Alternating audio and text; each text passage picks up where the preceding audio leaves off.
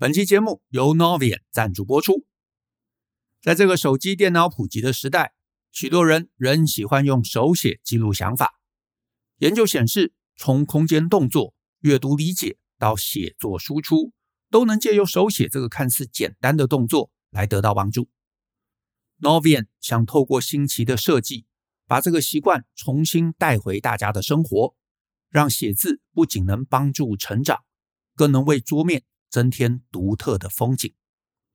自立笔星际，一款能倾斜二十三点五度、无电漂浮旋转的笔作组，获得《Time》杂志二零二二年最佳发明，拥有多国专利及奖项认证。每组自立笔都附赠精美的礼盒，从开盒体验到实际使用，都会有满满的惊喜。无论是自用或圣诞送礼。都是非常合适的选择。Novian 提供专属优惠给各位听众，购买自立笔星际系列商品，除了享圣诞馆全馆九折优惠外，结账输入折扣码 Small Talk，立刻折抵一百元加赠笔芯组，加入新会员再折一百。详细资讯请见节目的说明栏。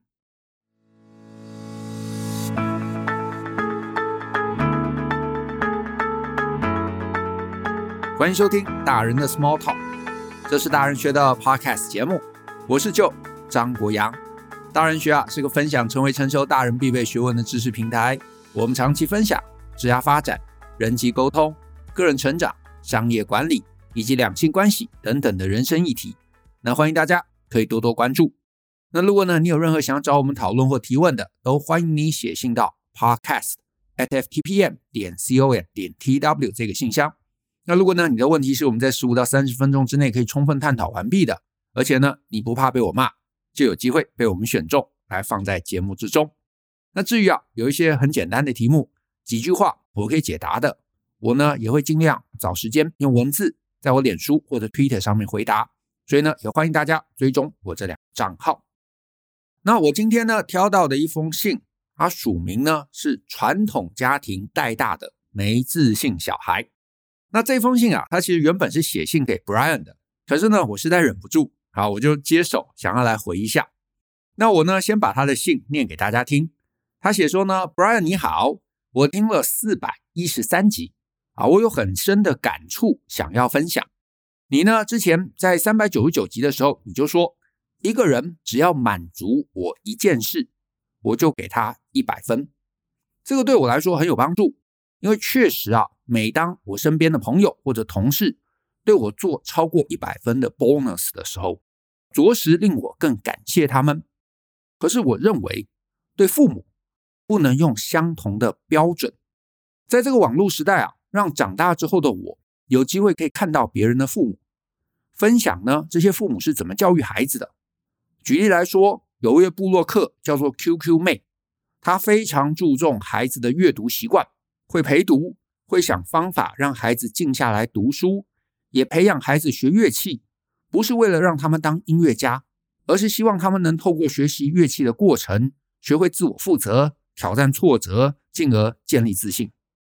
再来一个例子，就是四百一十三，于道昌博士教孩子小提琴，让他们从中体悟挫折之后的美好果实，也关心孩子成长中的一举一动，找适合他们的学校。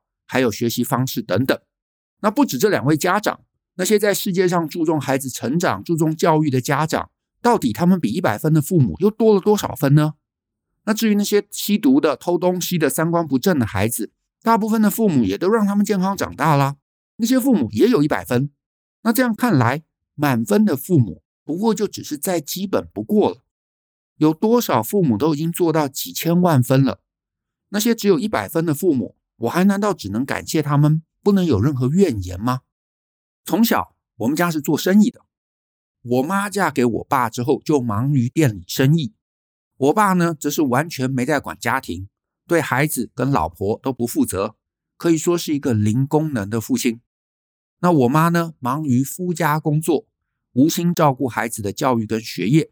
我想呢，她某部分是因为没有意识到这是一件重要的事。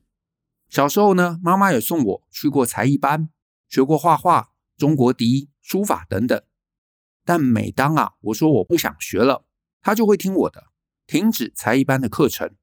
那小时候我会觉得很开心，因为妈妈总是顺着我的意思。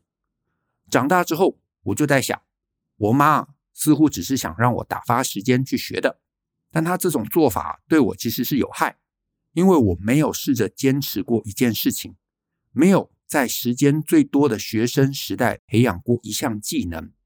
我从小到大，在很多事情上，我常常遇到不舒服就直接放弃。因此呢，不管是技术还是心理层面，我都输给那些有意识让孩子学习某样才艺或专长的父母。每当啊，各种研究报告指出孩子在几岁到几岁、几年级到几年级是培养或学习什么重要阶段，我每每听到，我都觉得难过，还有失望，因为我不管在学校还有家庭教育，我都没有被仔细看待。我唯一做的就是跟着学校老师的教学，而我也很正常的没有遇到贵人老师。大部分就是那些只爱成绩好的学生的老师罢了。我是那种再怎么念都只有中间名次，被各科老师忽略的那种不上不下的学生。那我现在呢，是一个国营职员，读国考的过程中，我才知道我学生时代的念书方法完全错了，但也来不及了。那我想说的是，依照三百九十九集的说法，我的父母绝对是一百分的父母。但是在教育上面，他们没有付出心力，有些甚至对我造成不良影响，让现在长大的我跟那些有被教育的同才是不知道几倍数的落差，我根本没办法追上。我每当看到 QQ 妹分享她孩子考上什么学校、学会什么乐器、固定去球队练球等等的事迹，在听到四一三集于博士连吃饭都在教导孩子们道理。花心思去挖掘孩子们的天赋，培养他们专长，挑适合孩子念的学校。我非常坦诚地说，接收到这些讯息的时候，都会让我有一股很强烈的失落感。我比这些孩子都大十几、二十岁以上，但我知道我这辈子都赢不了他们。我知道他们未来会是那种能活出自我，在社会上闪闪发亮的大人。而不是我这种没有被栽培、没有被教育，最后长成一个没有想法、没有自信又自卑的大人，只会被亲朋好友一直叫去考公职，现在也没想法的去考了，考上了，我觉得自己人生黯淡无光，毫无意义，日复一日，不知道自己人生目标在哪的大人，from 传统家庭带大的没自信小孩，这封信啊。我看了，其实很有感触啊，所以呢，我特别挑出来。我想要跟这个好，我我不知道怎么称呼他比较好。我想说的是啊，你在信里头，你问我们，父母不能用这样的标准，我们难道不能对父母有怨言，不能对他们要求更高吗？我的答案是，当然可以啊，你当然可以有怨言，只是呢，我真有些东西我想要讲讲。啊，不过你不要担心。我没有想要劝你什么天下无不是的父母之类的话啊，这这我是觉得是屁话啊，当然都不是，父母绝对有缺点，每个父母都有缺点。你跟他们一起生活，你从小到大在他们身边，我猜至少十八年吧。如果你在家里还住久一点，好不好二十年，这更长的时间。我相信啦，我们每个人只要愿意找，总是必然可以找出几个父母没有做好的地方。你找得到，老师说我也找得到。啊，谁找不到呢？我相信大家都找得到。可是呢，你里头写到一段话，你写说：“我常遇到不舒服就直接放弃，因此呢，不管是技术或者心理层面，我都输给那些有意识让孩子学习某种才艺或者专长的父母。”看到这一段啊，我想到我自己，其实呢，我家里搞不好跟你差不多啊，至少在这一点搞不好跟你差不多，甚至我有点怀疑。搞不好大部分的父母都一样，像你提到的 QQ 妹或者是于博士，我觉得搞不好根本就是少数。因为呢，小孩子年纪在个位数的时候，我猜大部分的父母都会有很多想象啊，会想说，哎，自己的儿子或者女儿啊，搞不好是什么不世出的奇才，所以呢，就会想要送他们去学一堆东西。但是啊，很现实，你每学一样东西。父母可能就会很失望的发现，哎，小孩其实很普通，完全没有被挖掘出任何长才。这个实验，我的了解是啊，通常会一路延续到小学的高年级，五年级、六年级那个年纪。然后呢，大部分父母就逐渐放弃了。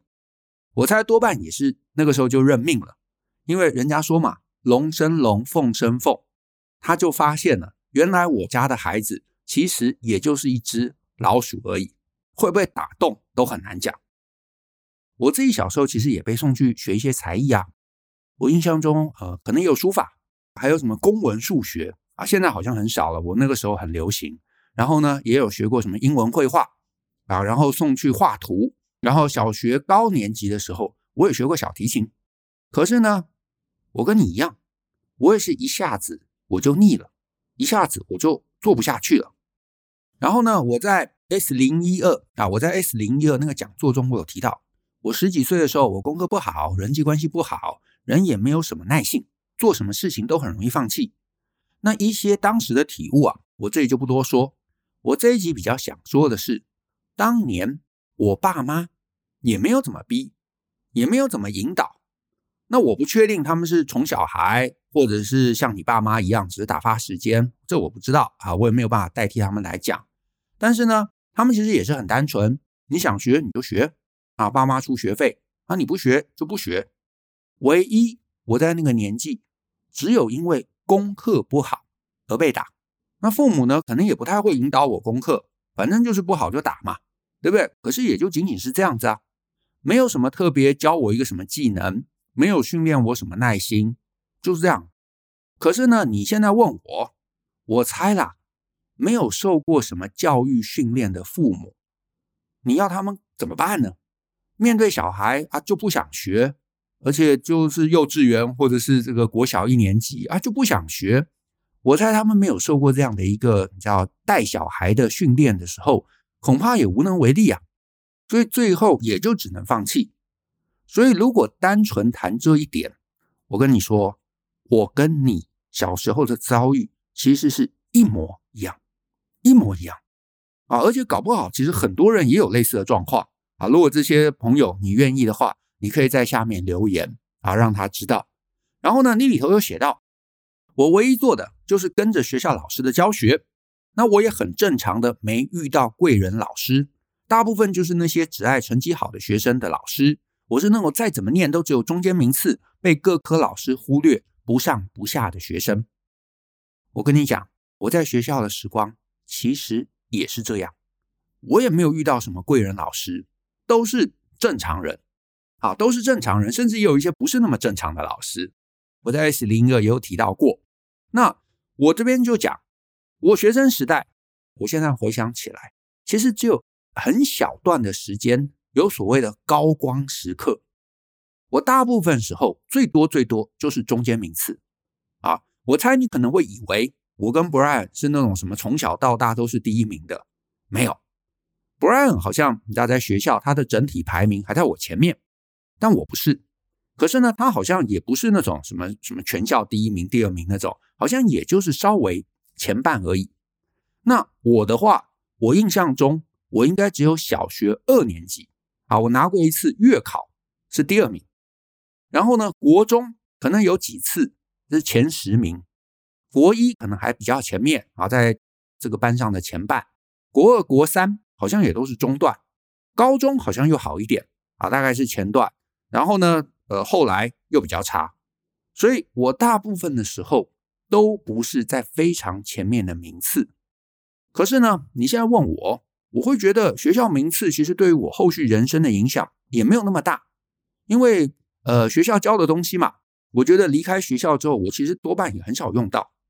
啊，当然你在国营单位啊，你的成绩什么的，考试什么的，可能对你还是很重要了。但是我觉得你到了某个年纪，你不擅长考试的，就不要待在不擅长的环境。我觉得都还是可以过得很好，世界很大啊，台湾其实是一个非常非常好生活的地方，我不觉得有那么艰难。但是呢，那个也不是我今天要讲的啦，我今天要谈的是，我后来知道，其实很多人从小到大状况差异不是那么大，真的能够耐着性子一路练某个技能，练了十年，练了二十年的，少之又少。我身边有没有这样的朋友？有，是有几个朋友，他真的是小时候父母栽培啊，做什么音乐之类的，然后呢，一路练了下来。可是这种真的也是你讲的，父母很认真的逼，所以父母逼有没有用啊？当然是有用的嘛。可是这又切成两条路哦，一种是他真的有天分，父母逼着逼着也就走上那条路了，他很开心，父母也很开心啊，这是皆大欢喜。可是比例很少。可是有一些人因为父母逼，没什么天分，也只好靠苦练，苦练咬牙待在那个环境中，到最后他也就是因为他很听话。然后持续做着他不喜欢但可以做的事情，所以父母逼真的好吗？我没有答案，我只是觉得这是两面刃。没逼的觉得父母不逼我啊，很生气；逼的觉得父母逼我也很生气。所以呢，搞不好他们其实跟你一样，到现在回头回想起来，会觉得父母没做好。啊，我再讲个例子啊，我再讲个例子。我记得我大概是念小学的前后，我家里头啊。有一本是那个佛罗里达迪士尼园区的介绍啊，它其实就像是一个 DM 啊，反正是一本小册子。那我也不知道怎么来的，印象中好像是我爸啊，他以前去我不知道，可能去读书还是去工作，反正就是拿到的。我不知道他有没有去玩呐，反正就拿到的。然后呢，我小时候大概就是呃幼稚园，我小那个时候我就会去翻。那其实那个 D N 啊都是英文的，我那个年纪也看不懂。然后呢，那本现在到哪里我不知道。但总之啊，那个时候我大概是小学，可能一年级前后，我爸妈就说：“你如果啊哪一次可以考四科一百，就是我那个年纪小学一年级就是四科啊，总共就四个科目，所以四科一百就是满级分。”他说呢，你能拿到四科一百，我们呐就带你去迪士尼乐园玩。哇，我就觉得好兴奋。我大概二年级。啊，刚刚提到嘛，小学二年级某一次，哎，我还真的拿了这个四科一百满级分，那个时候好像是全班第二名啊，唯一我这个人生最高光的时刻就是那个时候。可是呢，说来有趣，我爸妈最后并没有实现那个诺言。你说这怎么回事呢？那其实后来长大了也就理解嘛。我们家里就是军工教家庭，也不是那种很优渥的啊。那你说要怎么小学时代？就全家人去美国玩什么迪士尼乐园这件事情，其实现在来看啊，事后来回想，它本来就是一个不实际的承诺。那我猜了，多半也是我爸妈那个时候觉得，哎呀，你做不到啦，就夸张一点嘛，大放送嘛。那只是没想到我后来做到了。可是呢，真做到了，家里没有余裕啊，也就没有余裕，对不对？那小孩不开心怎么办呢？啊，也就就只好不开心啦。这件事情。哎，当时是不是一个遗憾？绝对是。那我现在也承认，在我那个年纪，在我小学那个年纪，这绝对是一个遗憾。那你说后来怎么办？生气，怪罪他们一辈子？其实也不是。我自己后来长大了，我出来工作，我出来上班了，然后呢，我就赚了钱，自己就存钱嘛。然后我印象中大概是二零零三年，或者是二零零二啊，反正在那个那个区间，我自己呢就跟着旅行团。去了一趟日本东京，我始终没有去到佛罗里达了。去了日本东京，然后呢，就特别排了一天玩迪士尼。然后你真去迪士尼，你发现其实也就那样嘛。图片上面看起来超好玩的那些游乐设施，而你真的玩，其实也就那样，对吧？你说这个你都二十几岁、三十岁了，你真的去玩那些游乐设施，确实也就也就一般般。所以呢，那一次也没有变成什么你知道毕生难忘的回忆。就有一点，就是它就是你知道人生 checklist 上面的一件事情，哎，我做到了，我达成了，我在 checklist 上面打个勾，这件事情就过了啊，然后就从我的人生中淡出了。老实说，我很久没想到了，也是今天我讲这一集，我才想到，而且那一次二零零三嘛，所以也是二十年前了。那我讲这个什么意思呢？就是你如果要说，哎，就你后来。学生时代成绩不好，搞不好就是因为这个有关系哦。诶，有道理，确实连得上，可以这么诠释，对不对？我也可以这样解释，对不对？我后来成绩不好，就是因为小时候我爸妈失信，让我失去了读书的动力。可是呢，我老实说了，我没有这样诠释过。我确实后来成绩没有到很好，可是我从来没有这样诠释过。为什么？不是因为我厚道，不是因为我善良，纯粹只是我觉得这样诠释对我人生没有任何帮助，所以我选择，来，重点是选择，我选择我不要那样诠释。来，关键是我选择。我的意思是说，小时候童年父母相处有没有什么记忆，有没有什么过往，让我们现在持续感受不好的？一定有嘛。可是后来变惨，真的起点关键就是因为这个吗？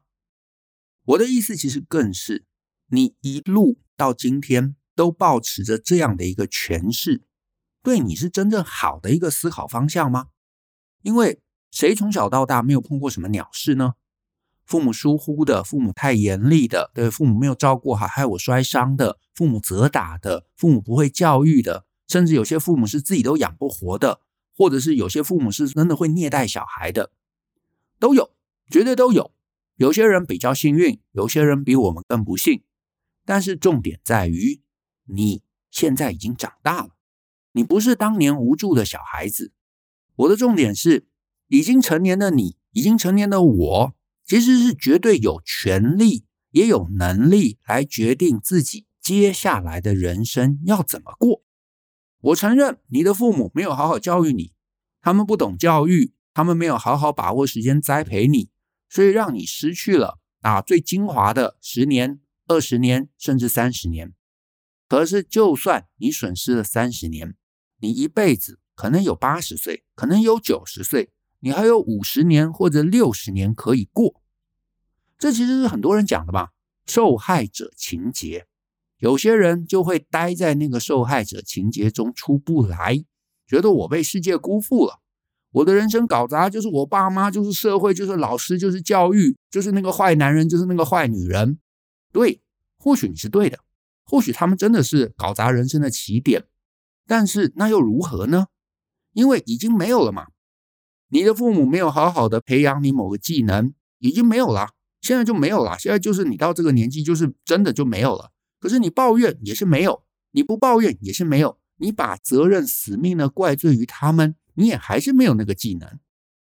那你现在要那么坚持的找出这个问题是谁害的，那又能够干嘛呢？而且呢，你又希望得到什么？他们忏悔吗？他们跪下来跟你道歉吗？而且就算他们愿意忏悔，他们愿意道歉，他们跟你讲说儿子都是我们不好，当年没有好好照顾你，现在也来不及啦。也不能弥补什么，所以我的意思是说，你把重点放在他们好与不好，这对你其实没有任何好处。我现在很多人生观其实非常阿德勒的，阿德勒就是之前有一本书《被讨厌的勇气》里头谈的那个心理学家阿德勒，他其实有几个概念，我个人是非常非常喜欢的。他有个概念，我分享一下。他说呢，人。有没有童年创伤，完全是你自己选择要怎么解释啊？这不是原文啊，这是大意啊，大概的概念。我们当然可以说，我自己现在就是因为爸妈没有做好，所以我很软弱，所以我没有能力，所以我再也无能为力，我一辈子就完了，然后就躺平，就赖在地上不起来。可是你也可以帮自己用另外一个角度去诠释，你可以告诉自己是。我童年有创伤，可是就是因为我童年爸妈没有好好的教育我，没有好好培养我一个技能。我有当年的经验，我知道这个对将来的人生很危险。因为我知道了，所以我也就更知道在接下来的人生中，我该怎么好好照顾我自己。我知道我很软弱，所以我需要更努力的鼓励自己。我需要帮自己设计出一个更容易坚持的方案，或者你就像我一样，找出一个自己擅长的事情，不擅长的就放掉。我只专注于我能专注的事。我的意思是说，总有一些从今天到明天到将来，我们自己可以做的。我觉得，如果你把重心、你把思考放在这里，其实反而可以让你更积极，让我们都更积极。你或许会说：“可是就这不等于就是放过爸妈了吗？这他们很可恶啊！我不知道他们可不可恶。对，这可能也是等于放过他们了。可是你不放过，那又怎么样呢？因为过去不会回来啦，人不能逆转时间呢、啊。所以你一直沉溺在过去，你沉溺的越久，你就越无法迈向未来。可是未来还有各种可能性啊，未来还可以调整，还有满满的可能性是可以调整的。我比较希望你理解的是啊，就是人生很多事情啊，其实真的不值得花太多心力在追究谁对谁错，是非对错上面追究到底又能怎么样呢？一来本来就没有真正绝对的是非对错，二来啊，你过度去追究，在大部分时候不会带给我们任何好处的。这类童年的抱怨，只是会把你不断卡在那个无法挽救的情境之中。让你反复抱怨，让你反复挑错误，让你不断不断的回想你当年跟爸妈的相处，不断的倒带，然后想，果然就是这一点。当时他们如果做得更好，我就不一样了。可是你一直你知道回放，一直倒带，你卡在那里，你终究不会改变啊。你回顾过去的那个录影带再多遍，你现在还是现在这个样子。所以你与其花心力去找错，去抱怨，去追究，真的不要了。着眼未来，至少这是我的选择。我相信，其实也是很多混得比较好的人他们的选择。我前面也提到，我爸妈小时候跟你爸妈一样啊，也没有逼我，我想学就学啊，不想学就就就随便。那小时候我不会想，我确实就轻易放弃。可是到了现在，你出来工作了。你薪水独立了，你长大了，你觉得这个很重要，那你就找到方法让自己坚持下去。我也是这样子啊，大家都是啊，所以你把这个抱怨的时间拿来想将来，我觉得会更加有用。而且呢，我刚刚也想到啊，我爸妈没有怎么逼我学才艺，可是呢，我现在想想，这搞不好也是一件好事。我爸妈没有逼我学才艺。可是呢，他们在家里头买了很多书。那我呢，我没有很喜欢学东西，学了半天也放弃。可是呢，我待在家里会无聊嘛，所以我呢就会很好奇去拿那些书来看。我五六岁的时候其实就蛮爱阅读的。我看了那个童话版的什么格林童话啊，什么伊索寓言啊，有注音的那种。然后呢，没东西看了嘛，我就会去偷偷看他们的藏书。可能是小说，可能是散文，然后看一些论说文啊。我甚至记得我家里还有那个什么中西方哲学那种套书。我小时候很无聊，我就看那些书，看得很有兴趣。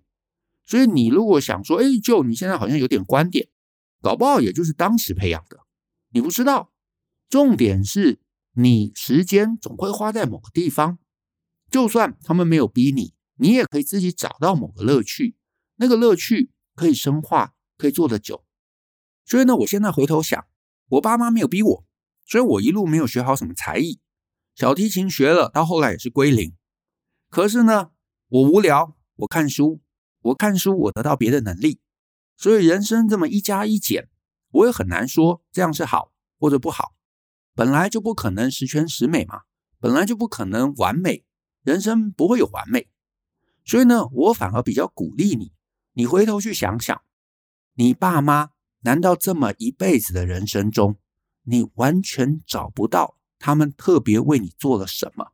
不管是有意或者是无意，你就让自己的这个焦点啊，更专注看看那个部分，你不觉得人生会更开心吗？那至于有些他们没做好的，所以导致于你匮乏，导致于你没有。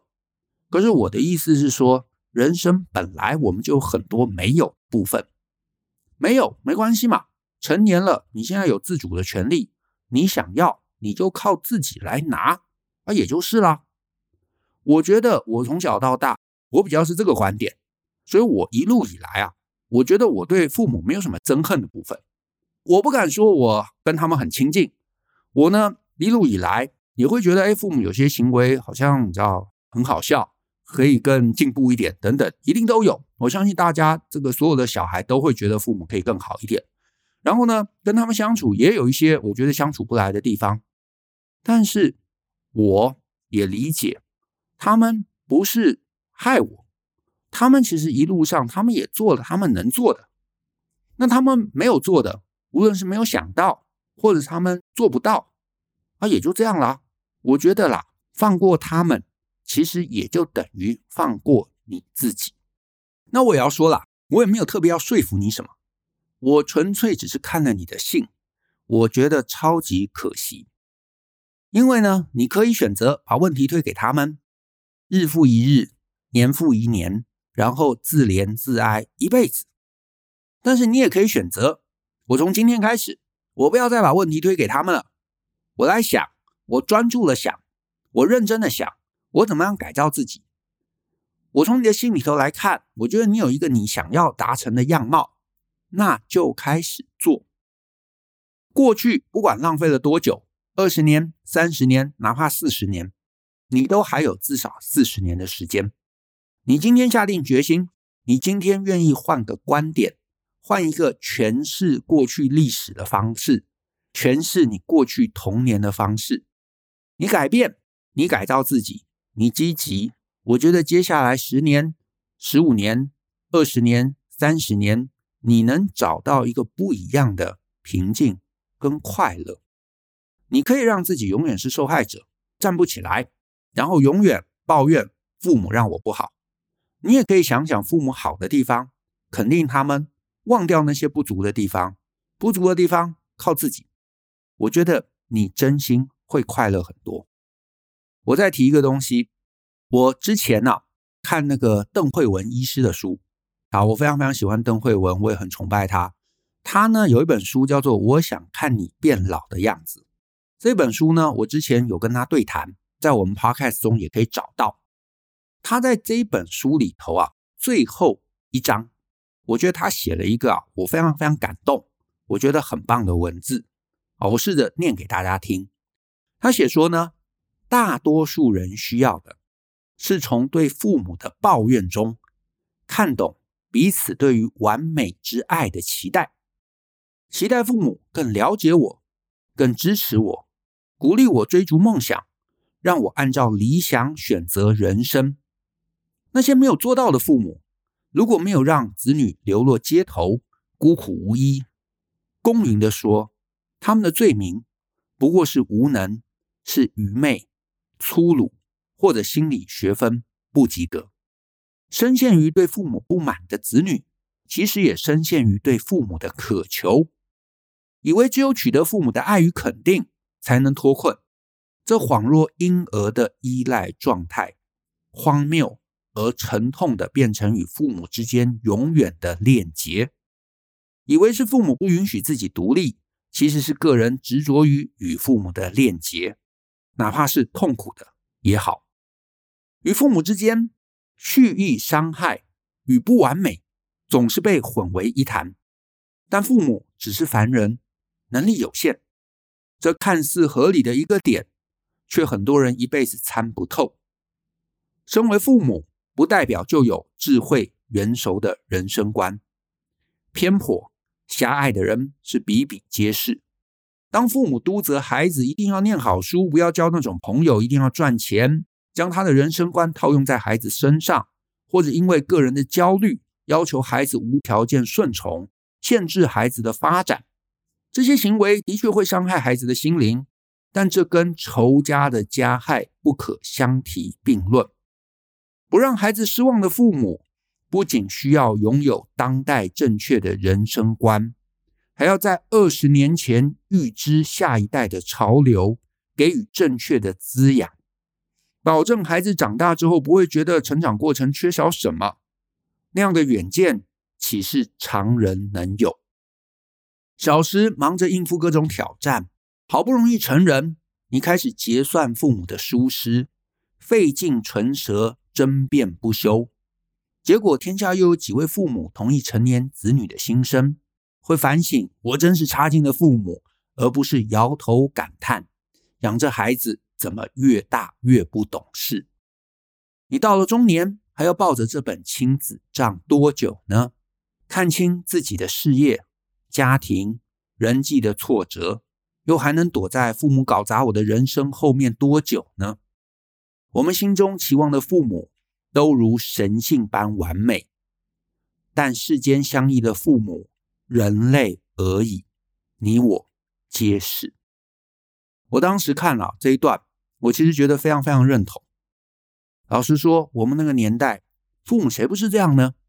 他们光是要赚钱，让一家老小能好好活着，我觉得恐怕就已经很吃力了，搞不好已经费尽全力了。